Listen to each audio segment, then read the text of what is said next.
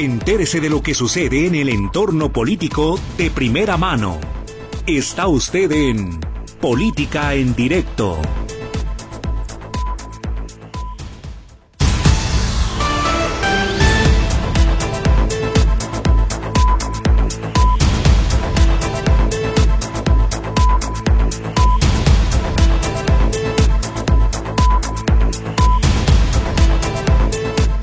Buenas tardes, bienvenidos a Política en Directo con la actualización de los temas de su interés y su impacto en nuestro entorno. Hoy es jueves, hoy es día que Roberto Álvarez se hace cargo de la conducción técnica de este programa y una buena noticia para todos los que me estuvieron preguntando por ella. Ya de regreso, mucho mejor, en vías de la recuperación total. Bere Flores en cabina, atendiendo las líneas telefónicas. Un saludo, Bere, para ti y la verdad que los mejores deseos.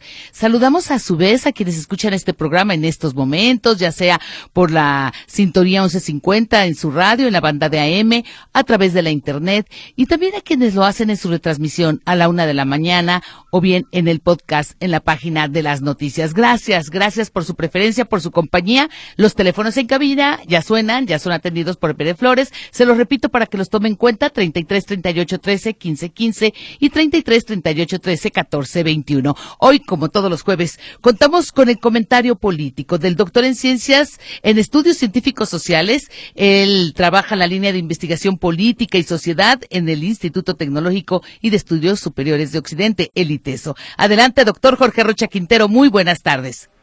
Hola Esperanza, ¿cómo estás? Muy buenas tardes para ti y para la gente que amablemente nos escucha. Pues fíjate que, bueno, este fin de semana, bueno, no este fin de semana, mañana, mañana comienzan las campañas electorales de forma, de manera formal Digo, lo que tuvimos fueron estos espacios un poco chiclosos, raros de precampañas e intercampañas, donde al final nunca hubo un descanso para los electores.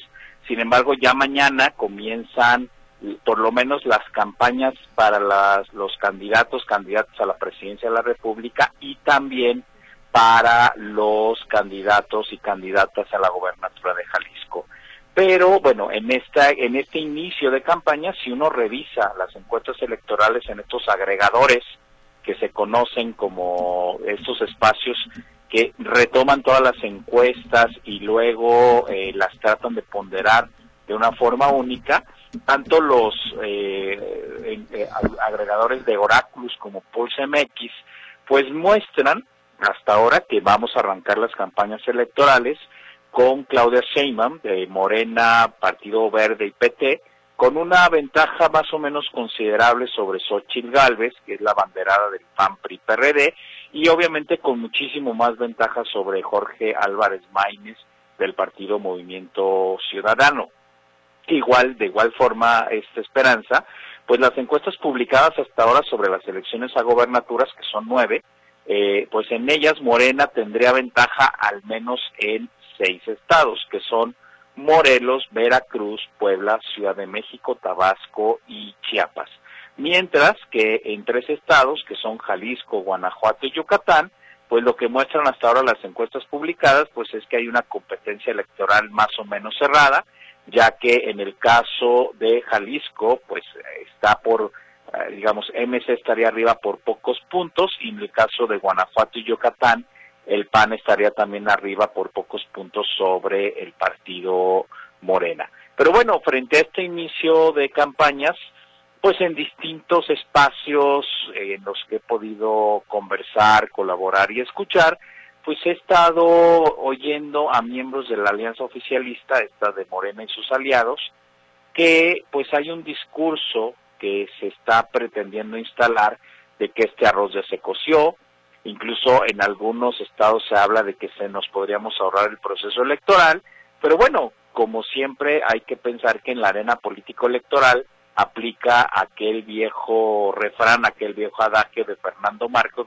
seguramente los más veteranos del auditorio lo recordarán, de que el último minuto pues también tiene 60 segundos. Con lo cual, pues aunque las preferencias electorales marcan tendencias que, que no se han movido desde hace por lo menos un año, este, pues algunos, digamos, para los que van arriba se trata de instalar una narrativa de que hay resultados irreversibles y por otro lado los que van abajo, pues lo que tratan de eh, pues, establecer en la arena pública es que tienen capacidad de remontar. Lo que siempre hay que decir, Esperanza, es que en la política siempre los dos escenarios pueden ser posibles. Y fíjate que a propósito de esto, y tratando de retomar ahora sí que los principios de la filosofía política, eh, cuando uno relee autores como Tomás Moro, Nicolás Maquiavelo, Aristóteles, eh, Thomas Hobbes, etcétera, pues lo que uno ve en estos textos es que la soberbia, la soberbia política, pues es una práctica indeseable, al menos desde estos autores. Y si se lee con cuidado a estos grandes pensadores, pues la virtud política más apreciada, pues es la prudencia, ¿no? Y ojalá, ojalá, bueno, eso fue, fuera generalizado en la clase política y muy seguramente si hoy revivieran Tomás Moro, Nicolás Maquiavelo y todos estos eh, personajes, seguramente volvieran a ratificar que en este momento la virtud política más apreciada es la prudencia y la más detestable la soberbia política. ¿Y por qué este eh, Esperanza la soberbia política es tan mala consejera? Primero porque los que incurren en ella pues creen que ya ganaron elecciones desde ahora aún sin competir. Y desde esa posición, pues son incapaces de dialogar con todas y todos los actores políticos y de ninguna manera aceptan el disenso de las ideas. Desafortunadamente la soberbia política pues lleva al ninguneo de las y de los otros y en esta postura la crítica y la autocrítica en la forma de proceder pues es simplemente inadmisible. Desafortunadamente la soberbia política que luego vemos en muchos personajes, pues provoca que los actores políticos crean que están por arriba de la ley y de las instituciones y se creen sistemáticamente el cuento de que su palabra es la verdad última en todas las cosas. La verdad es que aquellos que incurren en la soberbia, pues se les nubla la vista, se distorsiona la, la perspectiva de la realidad y pues ellos eh, desafortunadamente se colocan en una superioridad ficticia y en pedestales artificiales. La verdad es que este vicio de la soberbia política, pues lo que único que provoca es que nos aleja de los demás y nos impide construir puentes de diálogo y acuerdo que son tan necesarios en el México polarizado de hoy. Desafortunadamente la soberbia pues nos lleva a creer que somos autosuficientes y que no necesitamos de los demás para cambiar el mundo. Desafortunadamente la soberbia política y el autoritarismo pues son hermanos siameses que se nutren uno del otro y que terminan por romper el tejido social en una comunidad.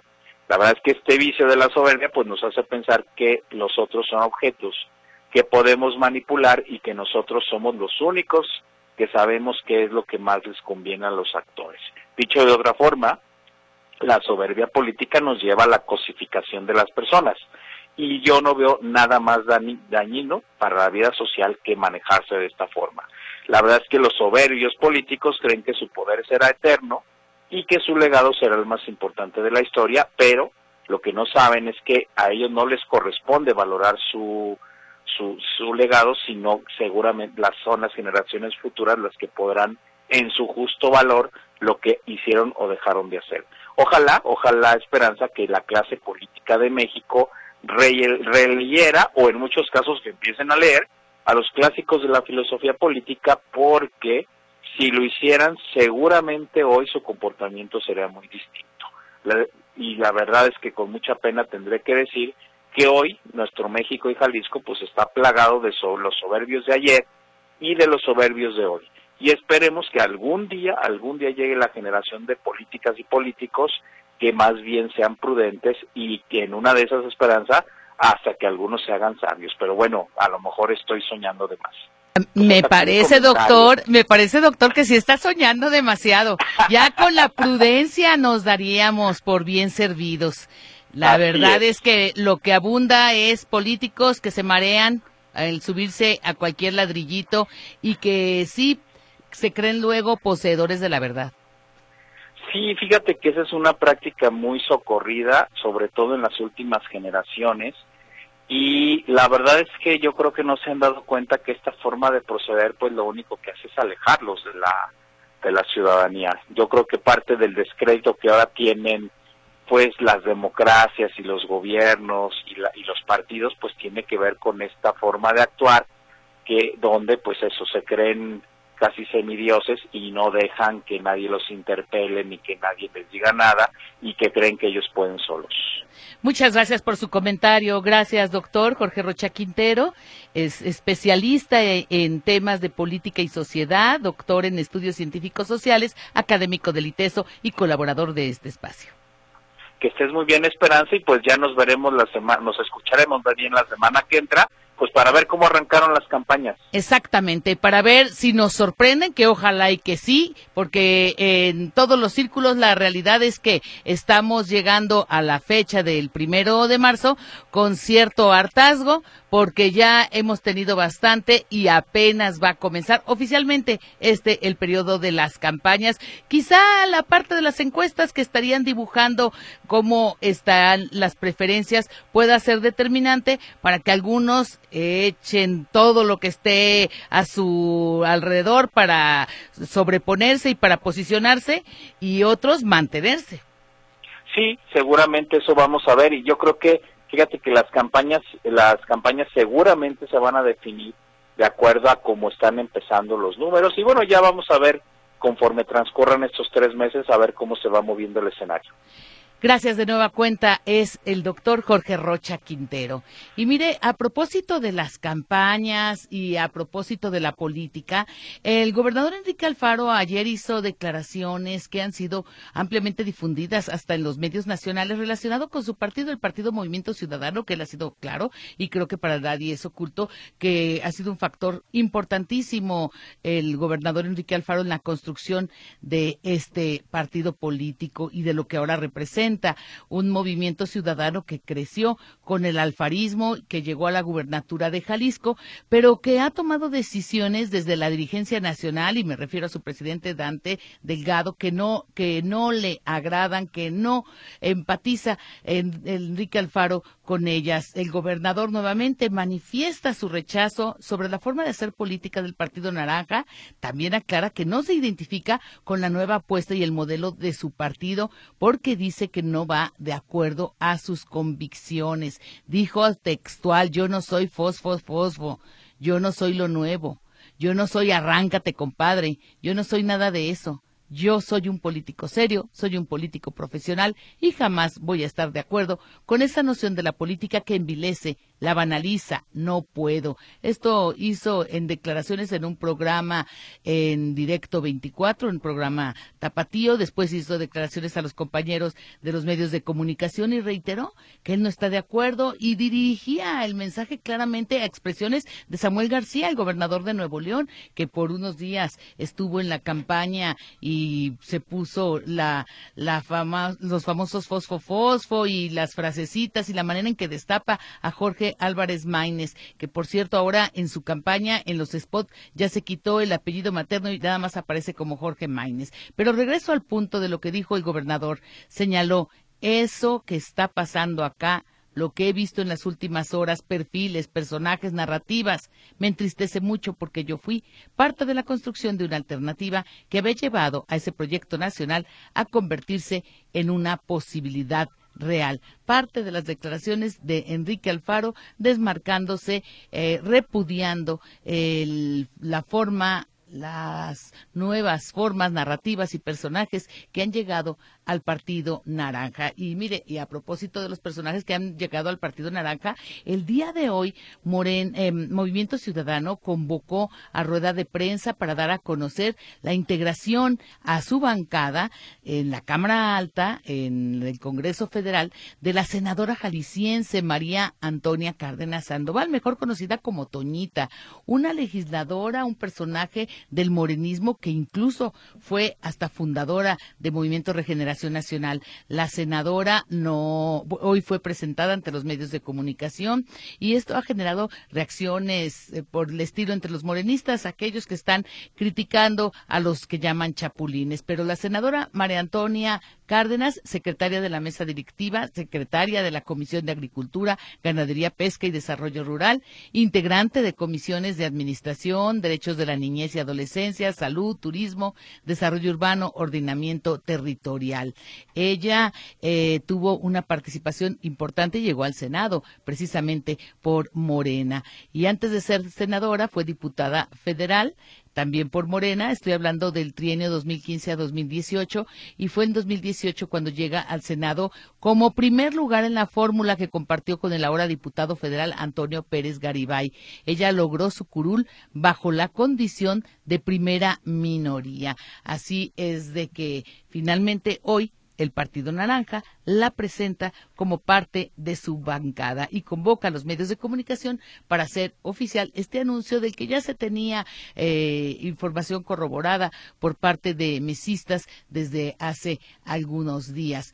Una baja más para Morena, una adición para Movimiento Ciudadano y ahí están las declaraciones del gobernador Enrique Alfaro acerca de los que están llegando, de los perfiles, las narrativas y el estilo y la mercadotecnia antes que la política. ¿Usted qué piensa? Exprésenos sus puntos de vista, los teléfonos en cabina. Hoy tenemos a Bere Flores con nosotros, 33 38 13 15 15, 33 38 13 14 21. También la posibilidad de la comunicación vía WhatsApp o Telegram, la, la plataforma, usted la elige. Solamente póngame su nombre. El teléfono es el 33 22 23 27 38. Vamos a una pausa, regresamos de inmediato.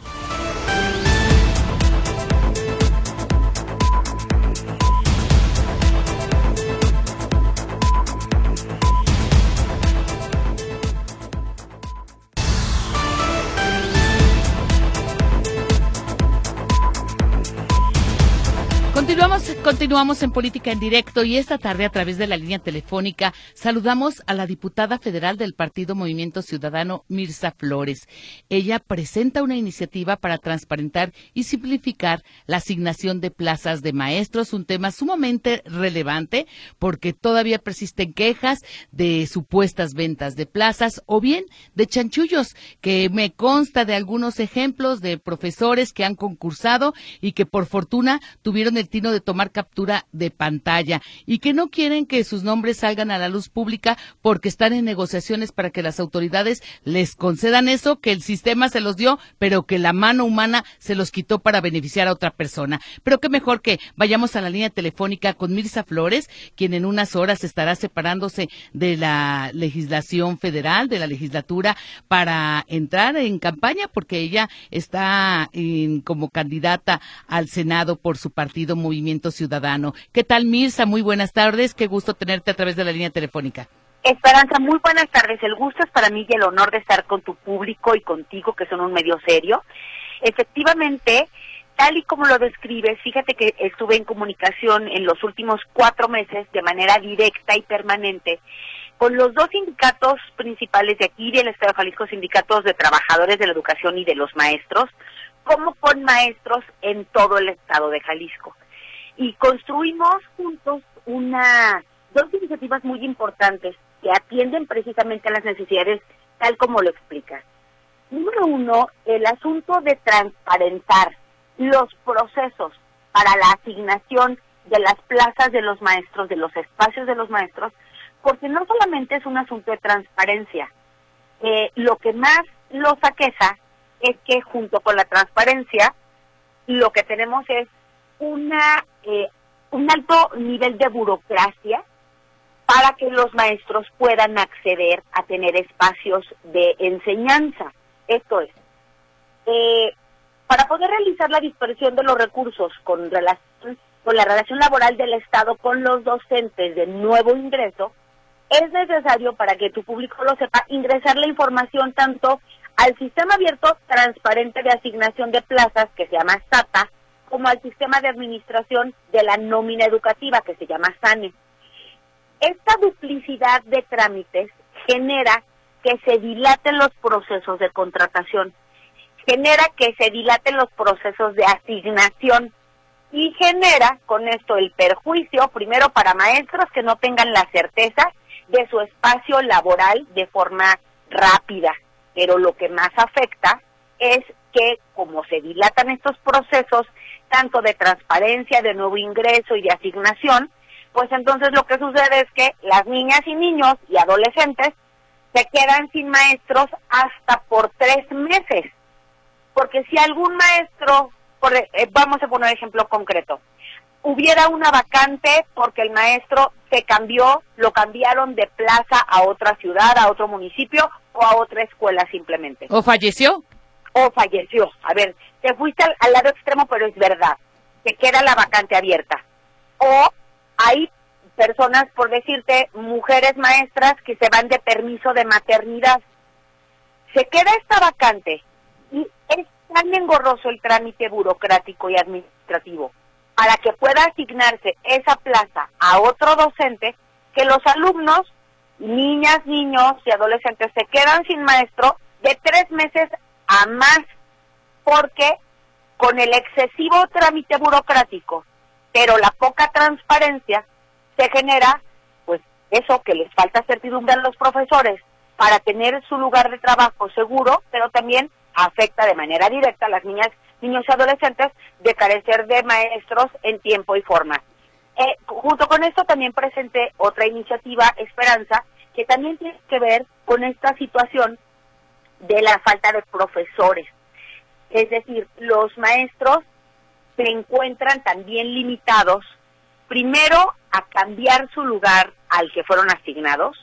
En la ley anterior tenían un año de vigencia para poder gestionar o tramitar un cambio de plaza. Hoy la ley les exige que tienen que estar dos años en ese espacio antes de poder tramitar su cambio de lugar.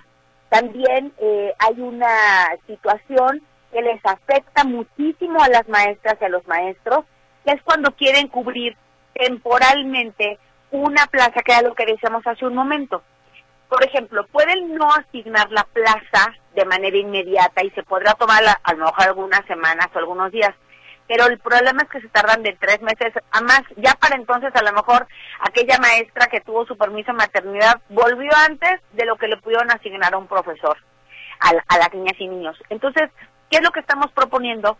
Que se pueda asignar de la plantilla un maestro sustituto de manera mucho más rápida y eficiente que tener que pasar por todos estos procesos, porque los más afectados son las niñas y los niños, así como los directores, porque vienen los padres de familia a exigir que tengan eh, los niños y niñas maestros en, en, clase, pero la ley se los impide. Esta nueva ley que se aprobó durante los gobiernos de Morena, lo que no calcularon fue que, eh, es decir, había, se había aprobado una ley eh, de educación en los gobiernos de Peña Nieto, en donde había muchísimas deficiencias y se pedía que fuera una ley mucho más justa para las maestras y maestros.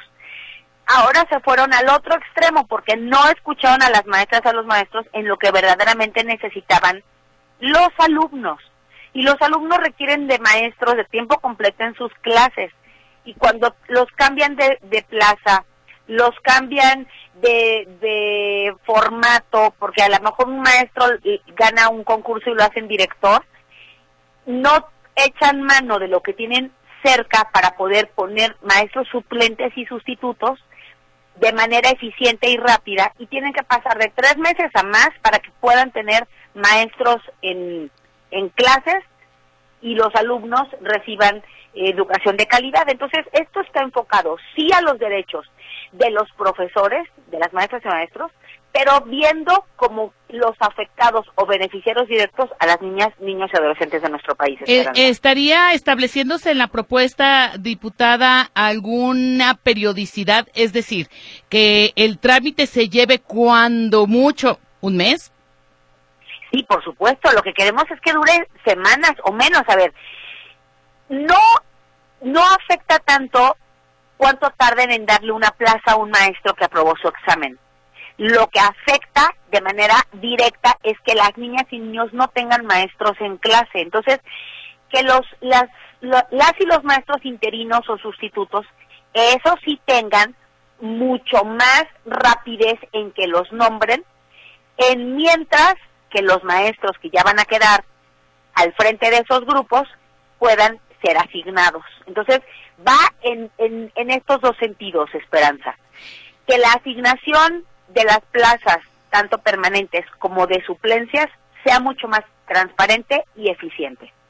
y que sobre todo la simplificación que como usted lo dice de repente se convierte en un trámite tan burocrático, tan largo y complicado que hacen al interesado, en este caso al profesor, estar dando vueltas y vueltas y vueltas y es motivo de queja recurrente. Aparte, ¿sabes qué esperanza?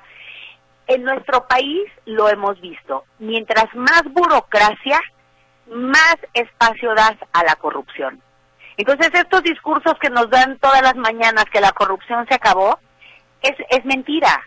Porque, por lo pronto, en el sector educativo, hicieron mucho más engorrosos los trámites para que las maestras y los maestros puedan ejercer libremente en los espacios en donde puedan ser asignados con mayor rapidez, se obstaculiza tanto con tanta burocracia que entonces, como bien dijiste al principio que presentaste la nota, da oportunidad a que se cuelen en las rendijas de tanta burocracia, corrupción y, y pues mucha ineficiencia para el sistema educativo de este país que es donde más tendríamos que estar preocupados y concentrándonos. Lo reportaron en el en el contacto personal, diputada Mirza Flores, cuando estuvo usted con profesores, se lo corroboraron en lo personal. Yo he insistido que a veces no quieren dar las pruebas ni la denuncia precisamente porque están en vías de resolverlo en una negociación con esta autoridad que está tolerando o facilitando la corrupción. Así es. Mira, sí me lo dijeron, en lo personal se acercaban maestras y maestros a contarme sus casos muy, muy particulares y por eso, a ver, en los foros que tuvimos escuchamos eh, estas generalidades, pero las particularidades, pues venían y en persona me las, me las platicaban. Por lo mismo, hicimos un trabajo profundamente serio de escuchar a las y a los maestros del Estado de Jalisco, a los sindicatos que están totalmente empapados de estas necesidades y fue con base a información certera que presenté las dos iniciativas en la Cámara de Diputados porque a único que como bien dices a partir de mañana yo estoy de licencia la iniciativa se queda presentada y lo que yo seguiré solicitando en siguientes semanas es que haya la apertura para que en la Comisión de Educación de la Cámara de Diputados diputadas y diputados de todos los grupos parlamentarios reciban a maestras y maestros de Jalisco, sean la voz que represente esta necesidad y dejamos ahí, digamos, el trabajo avanzado, que no implique que porque yo pida licencia para ir a competir para el Senado de la República, sea eh, motivo de que esto no avance. Ya los escuchamos, y actuamos de inmediato y en consecuencia, que se presenten las iniciativas, pero sobre todo que se abra la puerta en la Cámara de Diputados a las maestras y maestros de Jalisco para que sean escuchados en todo el país. Mirza Flores tiene algunas llamadas, el tiempo nos ha atropellado, pero eh, preguntan en dónde estará como primer acto, si va a acompañar a Pablo Lemus y en otras llamadas acerca de su opinión sobre las declaraciones del gobernador Alfaro de que él no es fosfo, fosfo, sus críticas a la manera en que se está conduciendo el partido en el que usted milita. El gobernador Enrique Alfaro es un político sepa es un político serio y con mucho oficio. Y él lo que ha expresado pues eh, sin duda es es cómo decirlo es Natural. una forma de decir que venimos de otra generación de una generación donde nos, nos hemos tomado la política en serio. Y banalizarla implica que las personas crean que la política es vacilada. Y no es vacilada ni es un tema de likes ni es un asunto de de fans, tenemos la responsabilidad de gobernar para la gente. Y sobre todo, por ejemplo, como te estoy explicando, desde, desde el Poder Legislativo, la labor legislativa es debe de ser de mucha seriedad y es escuchar a las personas, es traducir sus peticiones a legislación y que la legislación tienda a mejorar, en este caso el sector educativo. Estaré, por supuesto, hoy en el arranque a las 12.01 del día primero de marzo, que es en unas horas más, desde la Plaza de las Américas, no solamente en el arranque con Pablo Lemos, sino también con mi compañero de fórmula, Alberto Esquer, y el resto de los candidatos a diputados federales. Ahí arrancamos y desde ahí pues no vamos a parar, estaremos de cerquita con las personas como lo hemos hecho hasta hoy. Muchísimas gracias, los micrófonos de política en directo estarán siempre abiertos y sobre todo ahora que ya no habrá las restricciones para que nos expresen propuestas, planteamientos, incluso críticas precisamente en el periodo de campaña. Esperanza, me quedo como siempre a tus órdenes, a las órdenes de todo tu público, a través, ya sea vía telefónica o de nuestras redes sociales, que todas están con arroba Mirza con Mirza Flores. Me quedo a sus órdenes. Muchas gracias. Es la diputada federal del Partido Movimiento Ciudadano que en unas horas eh, estará de licencia para competir hacia el Senado por Jalisco. No le cambie, estamos en política en directo. Regresamos de inmediato.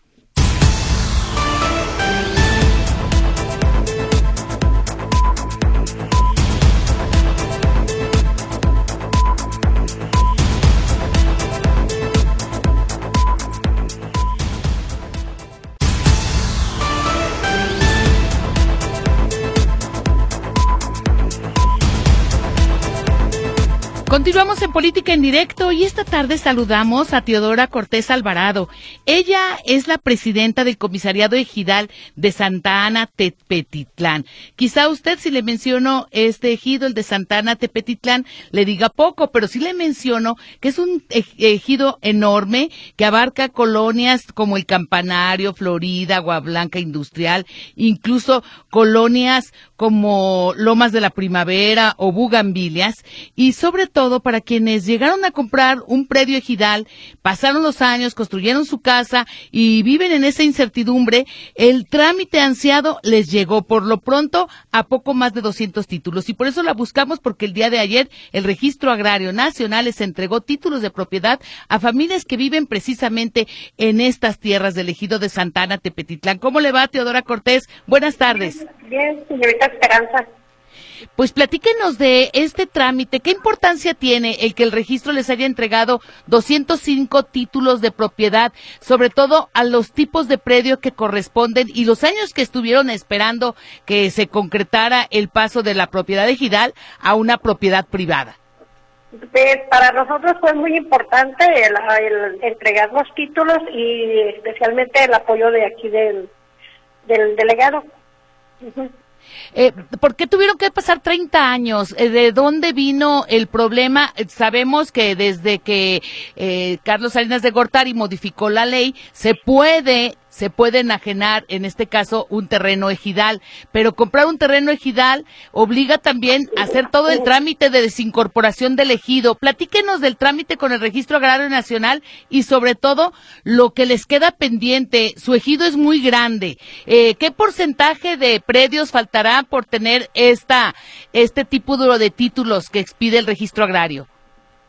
Eh, el 70%, señorita el 70%. Es un ejido con una amplia extensión y comentaba yo no solo propiedades en colonias populares, sino también en colonias residenciales.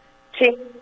Eh, el avance que tienen entonces ahorita, que es de alrededor del 30%, ¿se logró en el actual periodo con el actual delegado? No.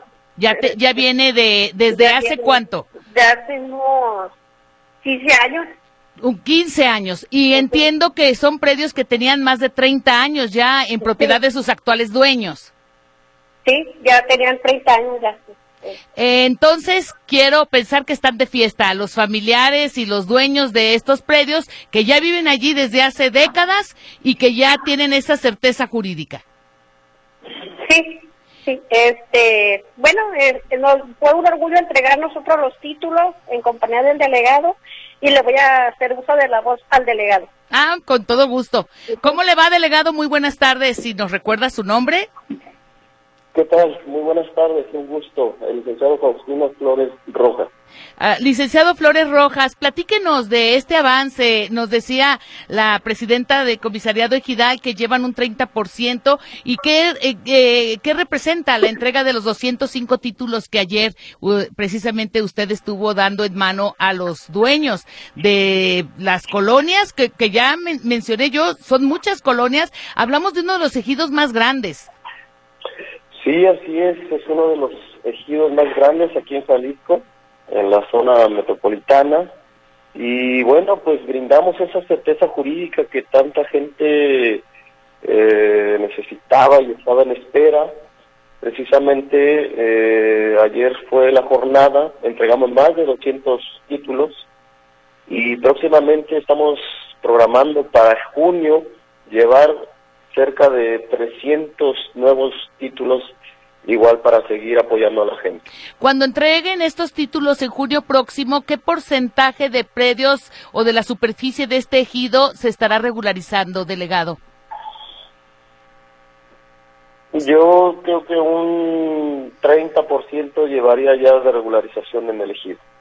Es entonces un trabajo arduo, les falta un buen tramo para eh, un par de años, se estima que podrán cumplir con la meta del total de la superficie. Yo creo que sí, sí, sí, dependemos de, de, de otras dependencias igual, pero en este año eh, precisamente en junio llevaremos más títulos a entregar. Comentaba yo de los contrastes de algunas colonias donde se regularizaron predios y hablaba, por ejemplo, de Bugambilias, que todo el mundo lo ubica como una zona, digamos, de alta plusvalía, pero también otras colonias como Palmira o Cajetes o Miramar, que son colonias de otro estrato eh, socioeconómico. Eh, ¿Esta situación prevalece en todos los ejidos o es muy particular, muy identificada con el de Santa Ana Tepetitlán?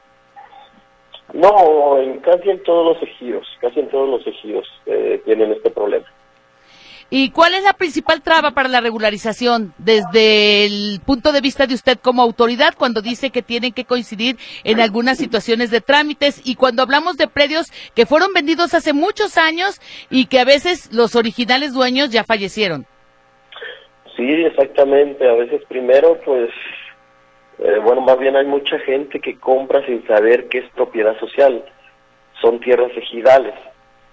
Eh, entonces ahí es uno de los primeros problemas que se encuentran.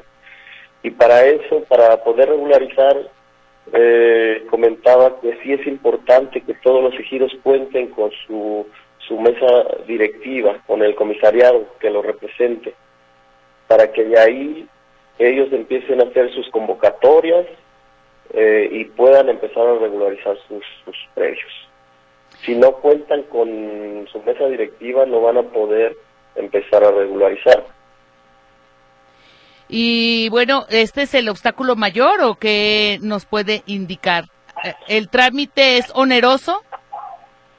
Sí, sí, sí, el trámite no es que sea oneroso, simplemente a veces no cumplen con los requisitos entonces es por eso que aquí nosotros emitimos calificaciones negativas y positivas. Y muchos de los casos no cumple con los requisitos que nos marca la ley y por eso se vuelve enredoso el trámite. Pero para junio próximo otros 300 títulos de este ejido de Santa Ana, Tepetitlán. Si le parece, delegado, pues lo busco para pronto tenerlo, ya sea aquí en cabina o también vía telefónica y que nos hable no en particular de este ejido, sino en general, de lo que representa la propiedad ejidal, la propiedad social, la especulación, también los fraudes y los problemas que enfrentan los ejidatarios. Claro que sí, con gusto, con gusto, cuando usted me diga. Pues muchísimas gracias. Es la voz del delegado en Jalisco del Registro Agrario Nacional con esta excelente noticia para los propietarios de predios y decía yo que en colonias que contrastan como Arenales Tapatíos, La Floresta, El Campanario, Agua Blanca o bien la Mariano Otero, Lomas de Primavera, Colinas, Palmira y Bugambilias. En fin, es un trámite que apenas iría en el 30%, un ejido de los más grandes, dice el delegado, el más grande de zona metropolitana. Arturo Robles dice que la diputada eh, Mirza Flores le parece que con la iniciativa que nos platicó sobre simplificar y transparentar la asignación de plazas, pues no está llegando a ningún destino porque no le ve posibilidad de que prospere su iniciativa. Raúl Castro dice para no estar como Zacatecas, Michoacán o Guerrero, en Jalisco vamos a votar por Pablo Lemos y Xochil Gálvez. Alma Ruiz dice, el gobernador Enrique Alfaro recibe mis aplausos. Lo alabo por romper con Dante Delgado, por su excelente decisión y por su manera de mostrar su carácter. Carmen Prisú, ¿en qué va a parar el tema de los 306 millones de pesos que Pablo Lemus depositó en el Banco Accendo, en un banco quebrado? O como dicen en mi tierra, ¿se va a ir con la mojarrita muy copetona? Jorge Torres dice para el gobernador, el poner su banquito que traía en su campaña lo hace ser acaso político serio.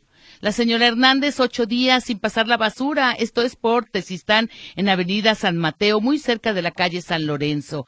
Luis Martínez manda saludos y dice que los de la religión, que los de la arquidiócesis tapatía no se metan en la política, que mejor se dediquen a lo suyo y que no influyan ni quieran educar a la gente. Ignacio Vázquez, Esperanza, ¿qué sabes de la ley de ciberseguridad?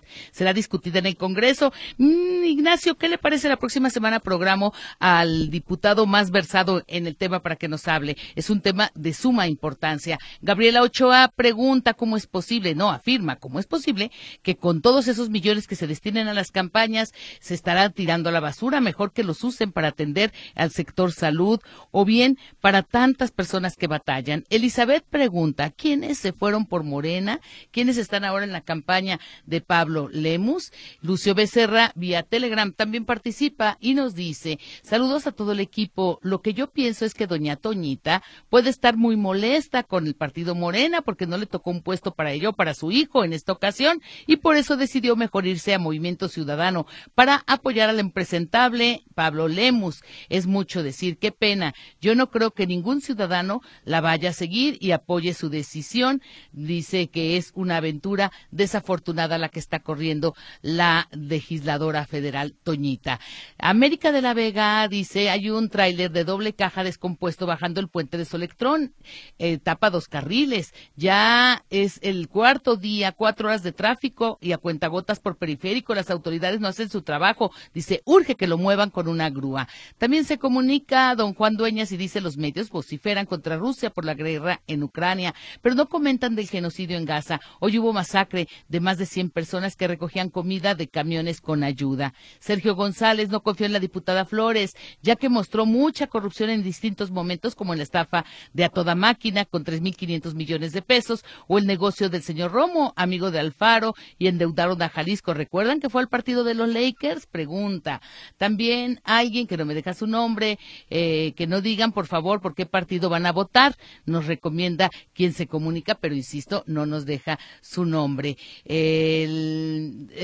se comunican para saludar, para felicitar a Bere por su regreso. Genaro Guadalupe dice que pena estar festejando lo que es un derecho constitucional, el dinero destinado a la educación. En este caso, refiriéndose a la aprobación por unanimidad en el Congreso de los Diputados para el presupuesto constitucional a la Universidad de Guadalajara. Dice, ¿por qué razones o de terceros? Este es un derecho, el de la negociación. La educación no debe de ser motivo de negociación, no es una mercancía, no eh, debe estar a expensas de la política. El señor José dice que por la mañana escuchó al gobernador haciéndose la víctima, diciendo que gobernar es difícil, presume austeridad y habla de no privilegios, pero miente. Ayer fue al reclusorio femenil en una reinauguración y llegó en helicóptero. ¿Acaso esto no es un lujo? Siempre queriendo vernos la cara, como él muchos políticos que arriban en camionetas de superlujo comprada con dinero del erario. También gracias a quienes me mandan imágenes, buenos deseos, eh, las mejores palabras, muchas gracias. Dice, soy el señor Torres, el doctor Torres, tengo una pregunta. ¿Por qué cuando reinician al partido también deberían dejar su puesto. Ah, cuando renuncian al partido, considera que deben dejar su puesto, porque el puesto lo obtienen por el partido. Y esto se llama honestidad, refiriéndose a los legisladores que renuncian a un partido, pero se suman a otra bancada. Llegó el momento de despedirnos, le agradecemos a todos su atención. Nos escuchamos mañana viernes. Hasta entonces, soy Esperanza Romero Díaz.